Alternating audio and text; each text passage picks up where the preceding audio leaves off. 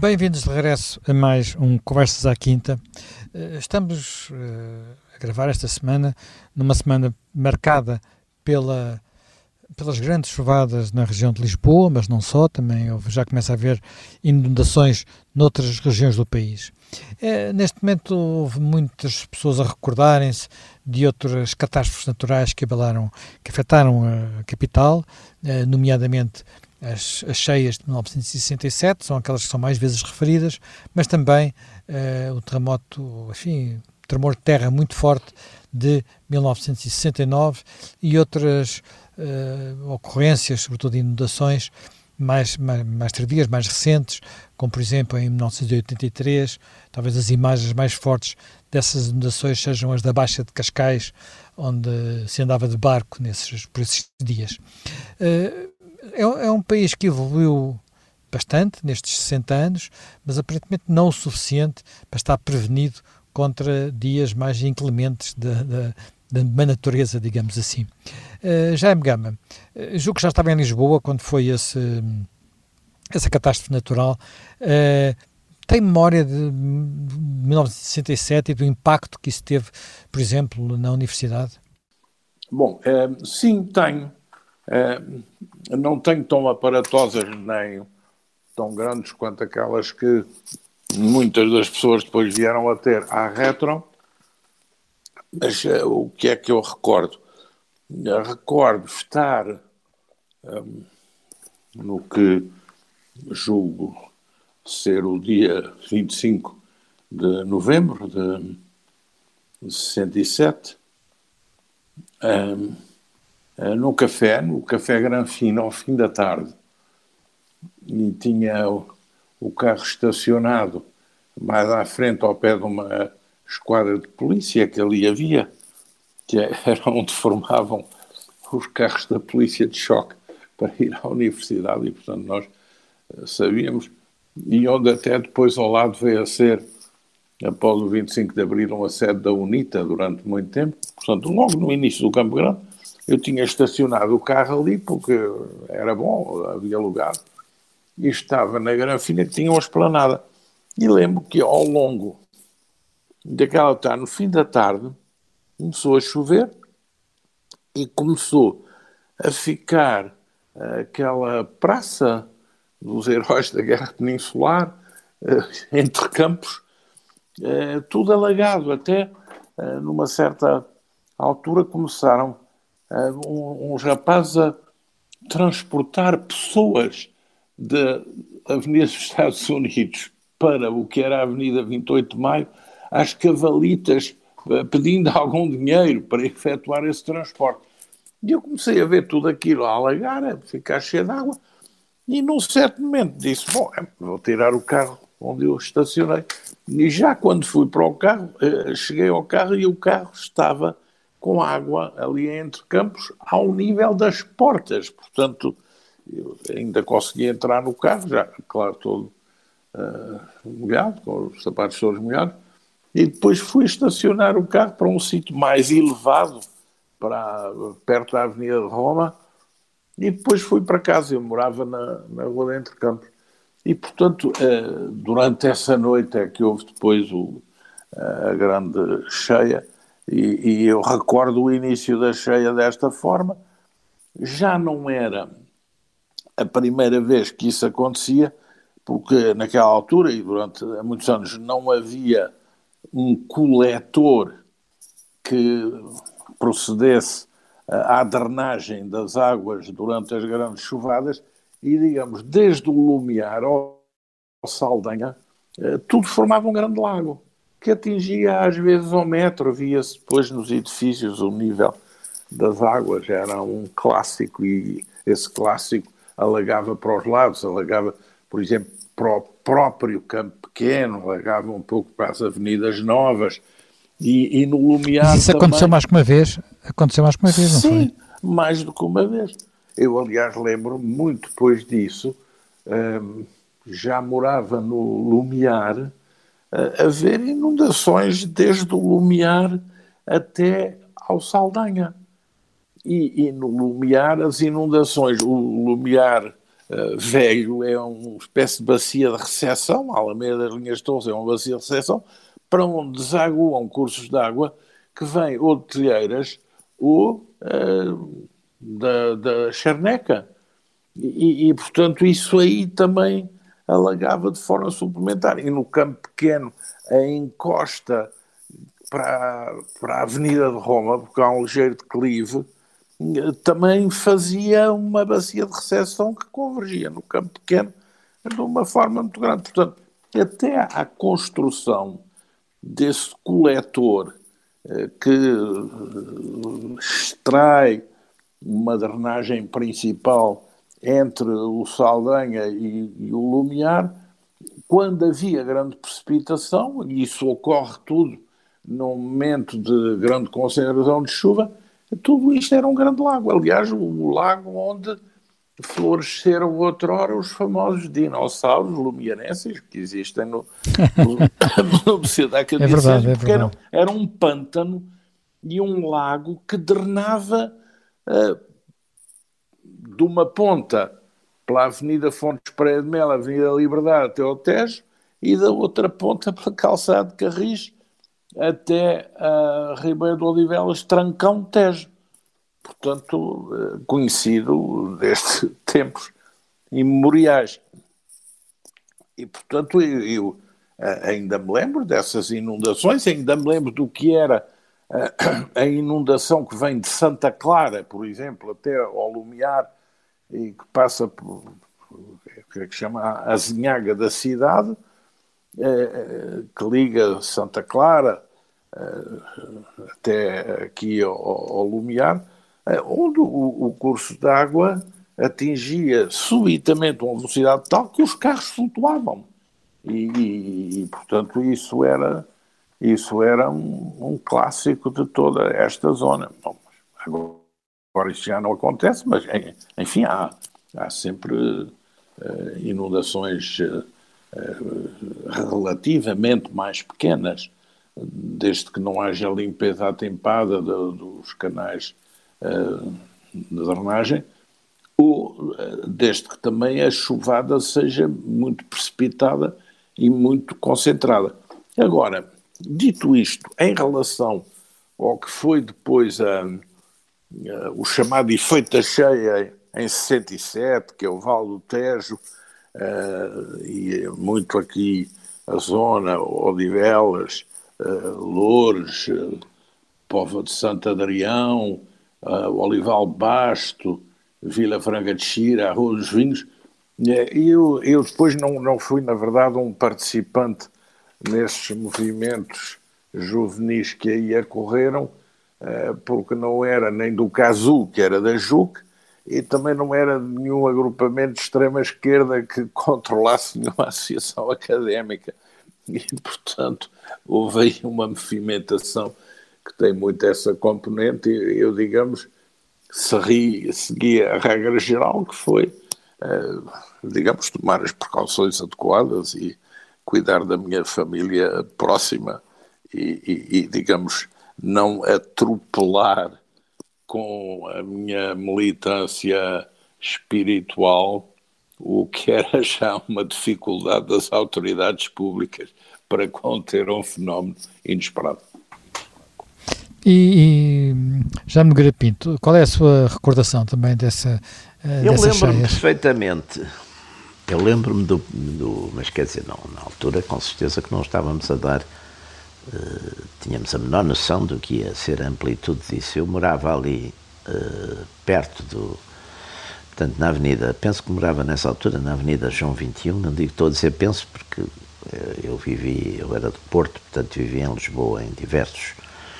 A gente vivia em quartos alugados. Portanto, penso que nessa altura estava a viver no na Avenida João 21, num quarto alugado, e lembra-me de atravessar a, a praça a Praça de Londres, atravessar a Praça de Londres, de facto, uh, ao cair da noite, ou para aí pelas 8 ou 9 horas da noite, já com grandes dificuldades, digamos, em termos de estar a praça já muito, muito alagada, muito alagada de chuva e não sei o quê. E depois, enfim, acho que tomei conhecimento talvez pelo Diário de Lisboa, pelo Diário de Notícias, que deram. Lembra-me que o Diário de Lisboa falava na altura em duas centenas de mortes, depois o Diário de Notícias falava em 400 e não sei quantas, e, portanto ficamos com a ideia que tinha havido uma grande catástrofe, digamos, nos arredores de Lisboa, naquelas zonas mais pobres, nos bairros da Lata, etc. Uh, eh, mas ali, propriamente, a chamada cidade de cimento, não é? Usando uma linguagem um bocadinho Sim, em Lisboa, em Lisboa morreram quatro pessoas. Não houve de facto, quer dizer, houve de facto grandes inundações, mas eh, não houve de facto grandes tragédias humanas, não é? As tragédias humanas, tanto quanto me lembro, e comentou-se, e saiu, saiu algumas notícias, eram de facto na, na, foram na periferia, não é? Isso lembra-me.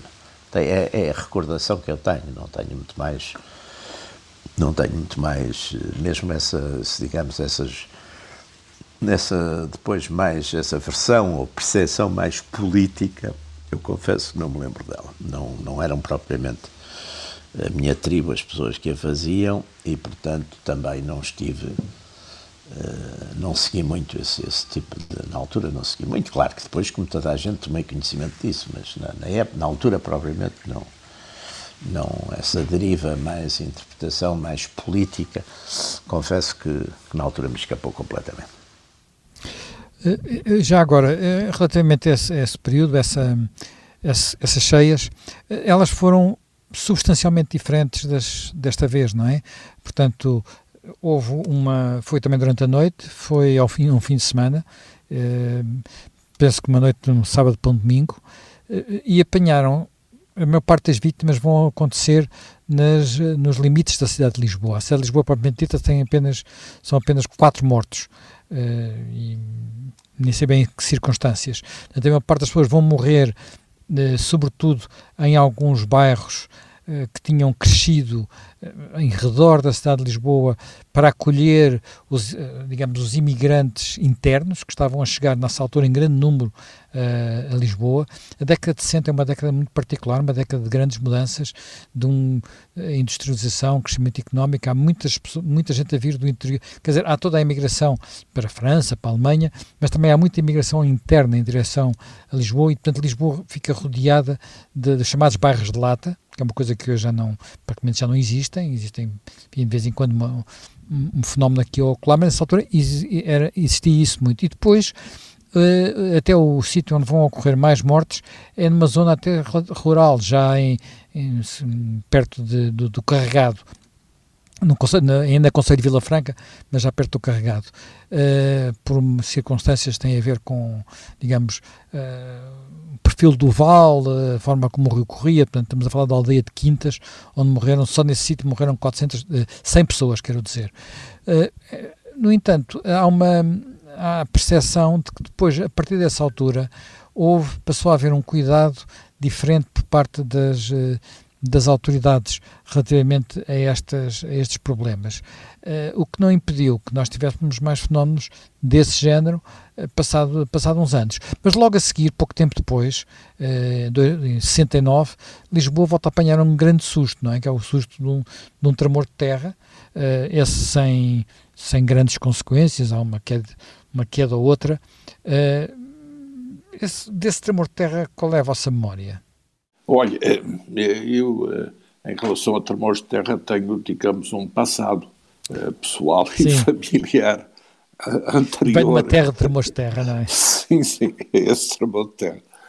E então, recordo-me perfeitamente, porque eu tinha estado a andar a conversar no campo pequeno com, com um amigo meu e fui para casa, morava num quinto andar na Rua dos Campos e estava precisamente uh, a lavar a cara para me deitar quando houve esse abalo de terra e o Noctiva. prédio... É, era um noctiva, deitava-se bastante tarde, bastante tarde. Sim, sim, sempre havia o Zé que Ricardo foi às quatro da manhã, assim. e toda, toda, foi às três e tal. E, e hum. digamos, toda essa época é uma época de mais deambulação noctiva do que a atual, mas é um noctiva de conversas sobre escritor, sobre política, não é um noctiva de discoteca, não. Então, eu lembro-me de estar a lavar a cara para me deitar e de sentir o prédio abalar, uh, só via a sentir uma, uma sensação semelhante nas torres gêmeas, antes delas serem destruídas. Portanto, uh, o prédio oscilou bastante, chega em tudo, começaram as louças a cair em vários andares e as pessoas a gritar e depois tudo veio reunir cá embaixo, na, na Rua de Entre Campos, e conversamos um pouco sobre aquilo. E, e, e o, o, o, meu amigo, que era o Zé Luís Nunes, que morava uh, num quarto por trás da Feira Polar, regressou porque sentiu, dizia ele, um movimento de ar na rua com aquele abalo, com os prédios a mexer, e voltou também com receio. Ficamos depois ali com a família.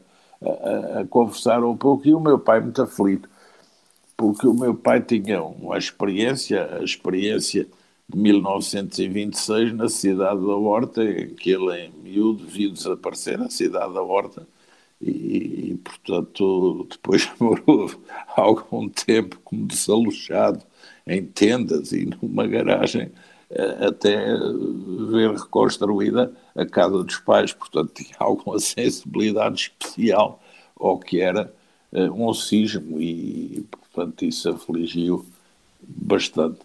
Mas uh, depois ainda houve, lembro-me daquele movimento de pessoas que começou a circular o boato de que ia haver um novo sismo e que só se salvariam as pessoas que fossem para pontos altos. Então muita gente foi para para a Portela de Sacavém, para o pé do aeroporto, para ver se escapava ao novo sismo, que nunca voltou uh, a vir, felizmente. Mas a cidade de Lisboa é uma cidade vulnerável e, portanto, tem uma cultura antissísmica uh, intrínseca e, e, bastante importante. Agora, eu, uh, em, em, criança, lembro-me desde miúdo do que são os sismos não bem os tectónicos, mas aqueles que precedem as erupções vulcânicas. Uma das piores sensações que tive foi a de estar uma vez num alto, no, no patamar da entrada para uma casa em frente de um val e de repente ver uh, toda a terra a ondular. Uh, e eu sem perceber o que aquilo era, é muito aflitivo. Depois vim a obter a explicação mais tarde, como nós estamos assentes num ponto fixo com os pés, quando há o abalo de terra, o nosso corpo, uh, digamos, bascula para a frente e para trás, e isso produz, pelo grau imprevisto dessa situação, um efeito óptico no próprio, que se traduz em ver o solo a ondular à sua frente. E, portanto, eu vi uma aldeia e montes a ondular, fiquei aflitíssimo com isso, pois não se passou nada, tudo se configura em alguns segundos, mas enquanto dura essa situação e essa sensação, há uma grande angústia pessoal. Hum, Portanto, angústia, claro, alguma claro. experiência difícil com, com essa área. Bem, uh, já me Pinto, deste terremoto ou tremor de terra de 69, também tem assim memórias? Ou estava a dormir Sim, como tenho, eu? Estava a dormir, tenho, por exemplo. Tenho. Então eu nessa altura já não, já não morava na, na Almirante, na João 21, morava na esquina da rua de Avenida dos Estados Unidos com a Avenida Rio de Janeiro. Estava, enfim, como era, acontecia a muitos de nós, estudantes de fora de Lisboa, estava num quarto alugado, e a senhora dona da, do quarto, portanto, durante a meia da noite, aí três e meia, quatro da manhã, bateu-me muitas vezes à porta a dizer Jaime, Jaime, é um terremoto. E eu, e eu estava cheio de sono, disse muito obrigado, Sra. Maria Cristina, e virei para o outro lado e continuei a dormir. Depois acordei, já com, eu acho que isto foi em fevereiro, não é? Portanto, quer dizer, nem sentiu o tremor de terra, nem sentiu, não, nem sentiu senti terra? assim uma coisa vaga, mas achei que era a dormir, não liguei muito. Voltei a dormir e depois acordei, de certo modo acordei com, uh, já era dia, portanto já deviam ser oito horas. Porque a senhora, entretanto, produz, ela vivia com uma sobrinha, deve ter vindo tudo, e uma caiada, devem ter vindo todas para a rua. E eu acordei e, e, e vi um grande silêncio, e vinha à janela, e, e vi a rua cheia de gente em, em roupão, em coisa, quer dizer, portanto aí é que, de certo modo, uh, não sei se liguei a telefonia, se que é que foi, sei que, enfim, percebi o que é que tinha, que é que tinha acontecido, não é? E, e pronto, e foi, e foi, digamos, essa depois, na altura exatamente, lembro-me como, como vocês estavam aí há bocadinho a dizer, que havia muito receio de uma repetição e, e ainda houve. As pessoas iam para. Houve muita gente que ia dormir para o aeroporto. Passando ainda houve, ruas. Então... Ainda houve cerca de, não sei, 10 mortes, 12 mortes. Eu tenho, fiquei com a ideia que tinha havido. Sim, houve, houve umas mortes no Algarve. E depois houve umas pessoas que morreram uh, houve de susto. mortes no Algarve e depois houve, houve, pessoas que morreram de síncope. De síncope, pessoas que morreram de é? síncope.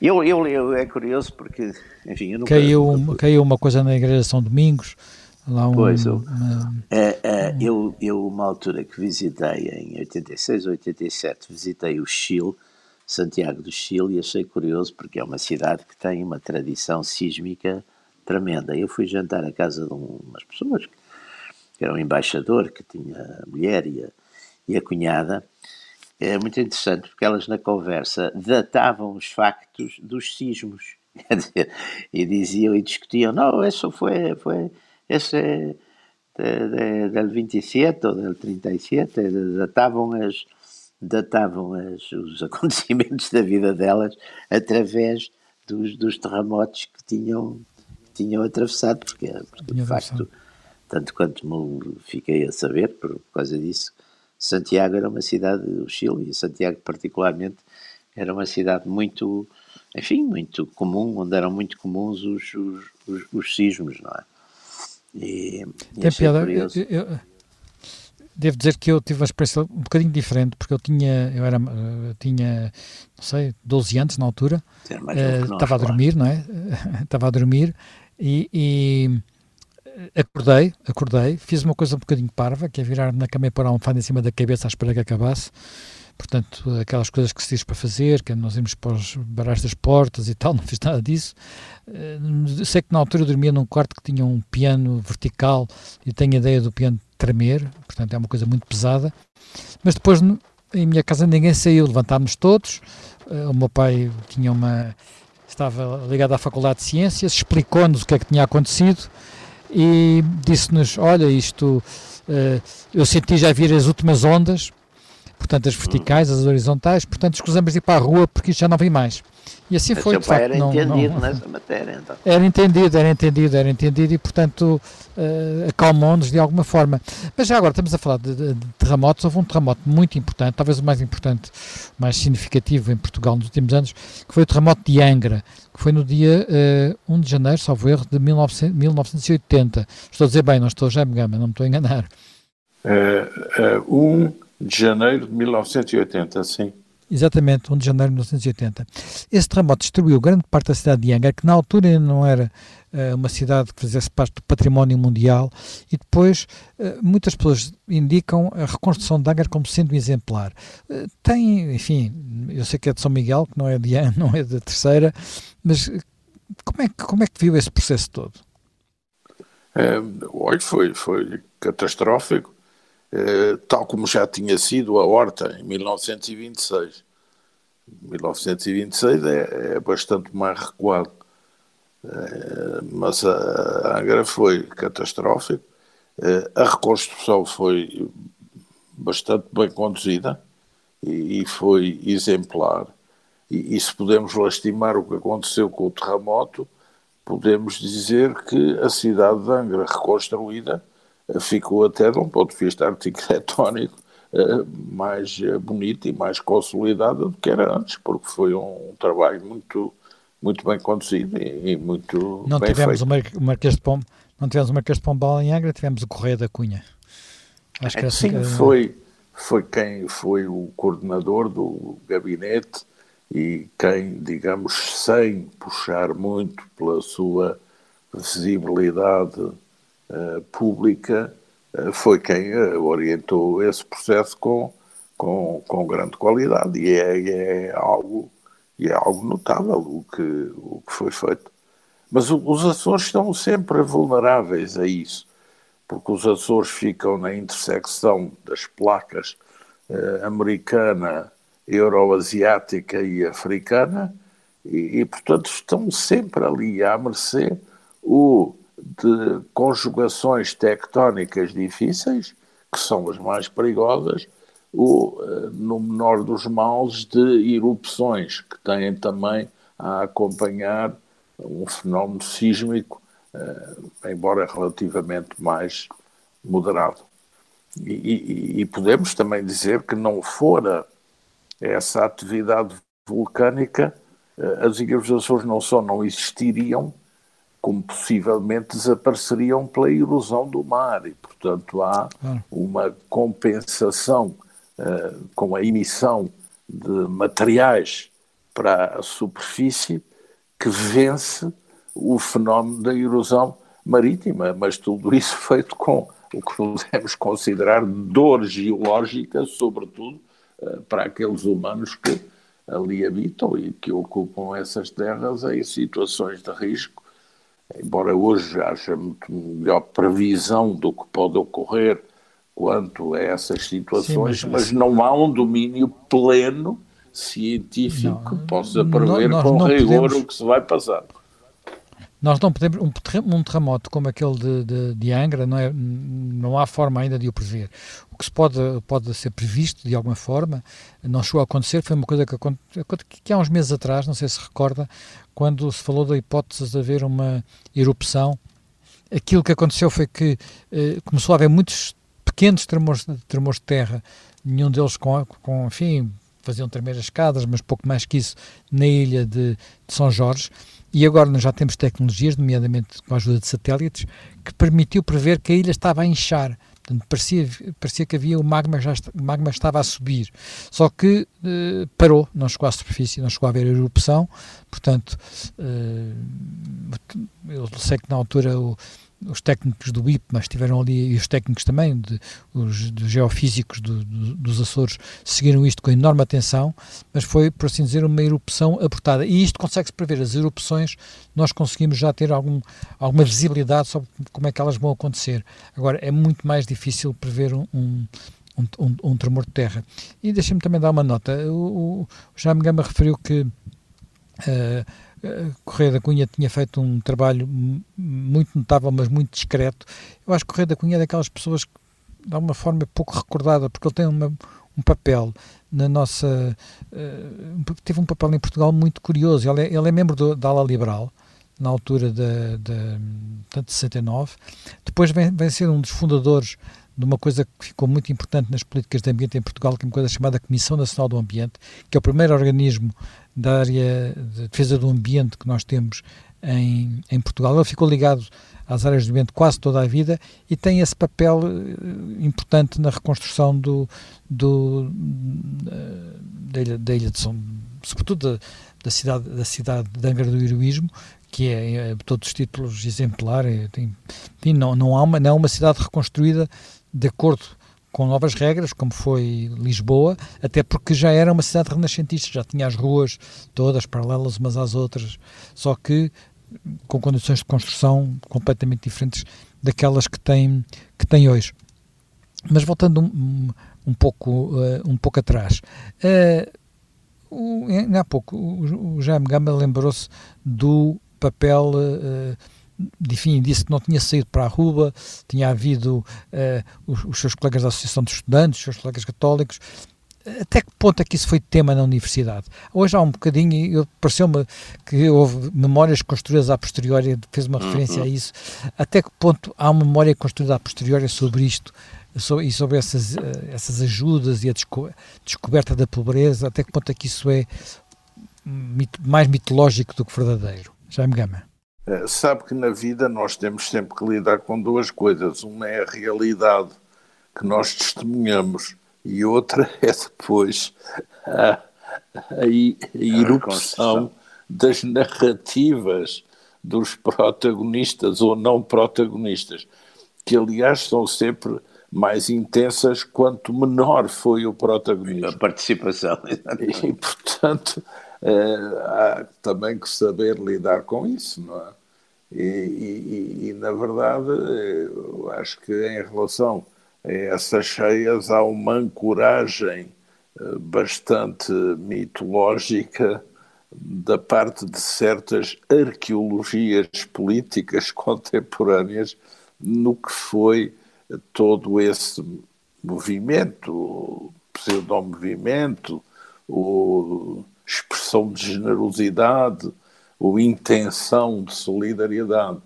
Mas não gostaria de entrar, entrar por aí. Eu sou eh, talvez um, um pouco eh, o exemplo de quem ficou do lado normal, digamos, das pessoas que também sentiram que havia ali um problema, que tinham que acautelar a sua situação. E, e, no meu caso especial, a circunstância também de eu ter, por virtude do nascimento numa região de risco, alguma educação para a catástrofe, também me permitiu relativizar um pouco a situação.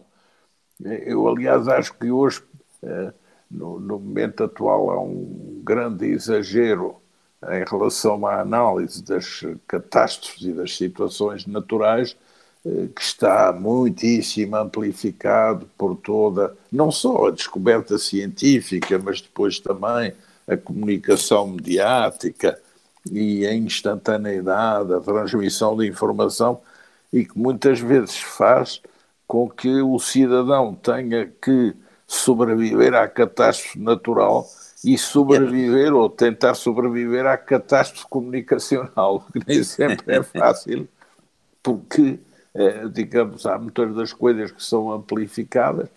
Anteriormente não havia comunicação, e não é um problema só de dizer-se que havia censura, não.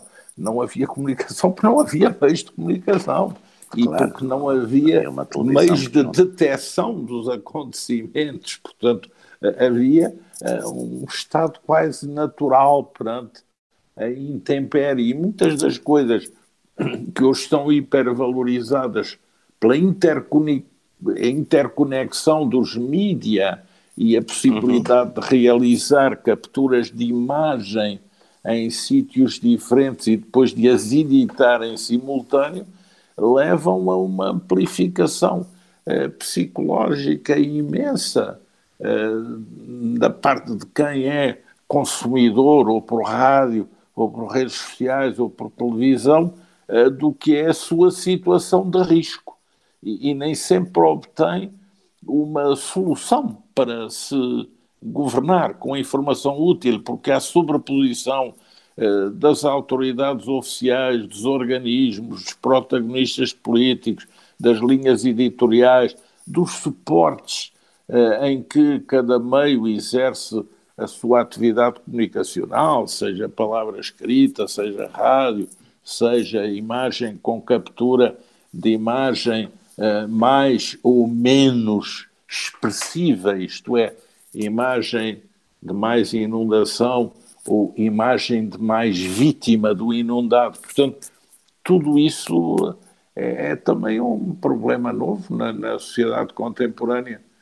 Mas eu ainda no, foi ontem, quando, quando foi declarada quase uma proibição de circular em Lisboa, eu consegui circular no chamado eixo central inteiramente à vontade, sem haver nenhuma catástrofe em iminência absoluta, com reduzida circulação de meios de transporte e de pessoas, porque muitas das pessoas ficam em casa e obedecem àquilo que ouvem e veem, numa zona em que há 30 anos atrás eu não poderia circular porque estava toda inteiramente alagada e as pessoas aí encontravam logo um obstáculo à saída das suas próprias casas.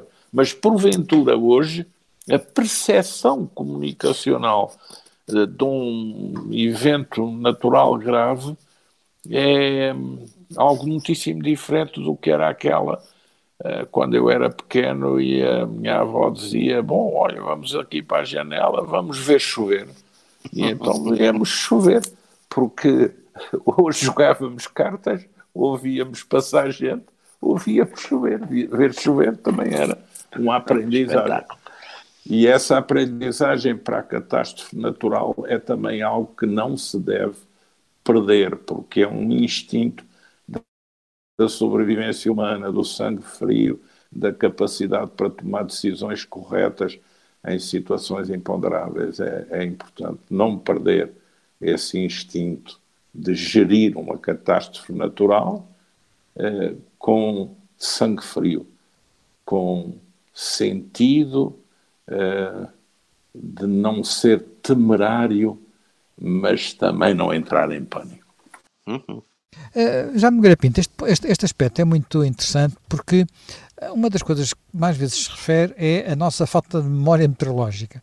Nós, cada vez que há um verão mais quente, é, nunca houve nada tão quente, quando sim, chove sim, muito, sim. nunca choveu tanto. Depois vai-se ver os registros e nem sempre é assim, não e é? já choveu, não é? Às, às, vezes chove mesmo muito, quer dizer, agora nesta, nesta neste último dia há quatro estações meteorológicas do país, não é? Uma de Lisboa, uma de Barreiro, uma de Almada e outra em Mora, que tiveram os maiores registros, desde, desde, desde que há registros, não é? Curiosamente, de, de, tempos muito diferentes. Os anteriores recordes eram um de 2008, outro de 1978, outro de 2004 e outro de 1983. O que quer dizer que isto tudo anda os máximos, os máximos meteorológicos variam sim, muito. Sim. Uh, como é que Aliás, o, o, o, Jaime teve, até teve a escrever recentemente sobre pandemia, memória das pandemias. Como é que funciona isto, a memória das pessoas para estas, para estas coisas? Eu acho que as pessoas têm sempre, quer dizer, é, é, é, é muito o coloquial, a própria linguagem coloquial, quer dizer, nós entramos, sei lá, entramos num transporte, num táxi, vemos uma pessoa que de rotina e, e, está a chover e a gente diz, pá, isto nunca choveu tanto.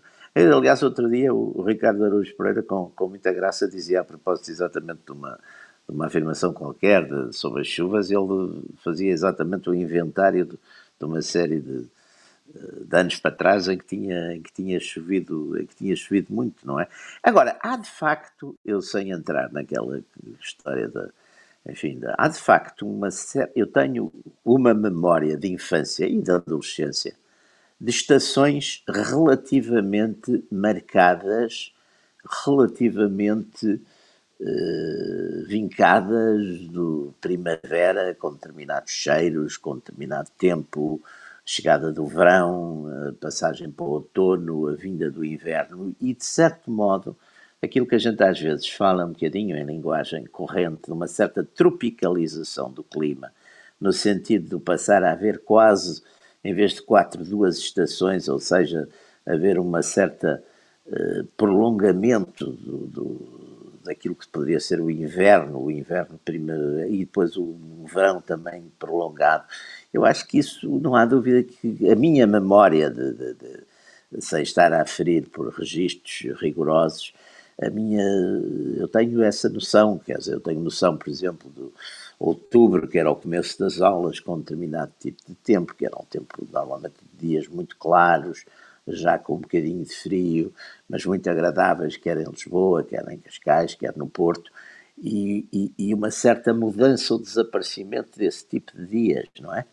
Isso tenho, isso tenho, tenho um bocado isso, mas também, uh, e nós hoje também somos, de facto, por esta esta tal história da aldeia global, que é, que é no fundo este cruzamento permanente de comunicações e de comunicação, nós de facto, se não nos independentizamos um bocado disso, uh, somos levados exatamente a crer que ontem foi o dia pior de chuvas de toda a nossa vida, que, e que eu, eu tive uma experiência de ontem também parecida ah, com, com, a do, com a do Jaime Gama, porque de facto estava a reparar aqui no, no escritório aqui na Fonte Pereira de Mel, que às quatro da tarde estava completamente vazia a rua, não tinha ninguém.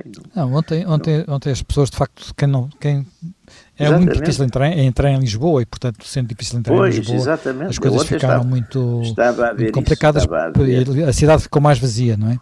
Estava a haver uma Bem, cidade vazia. Nós, entretanto, terminamos, terminamos o nosso tempo. Uh, encontramos dentro de uma semana uh, para mais um Conversas à Quinta.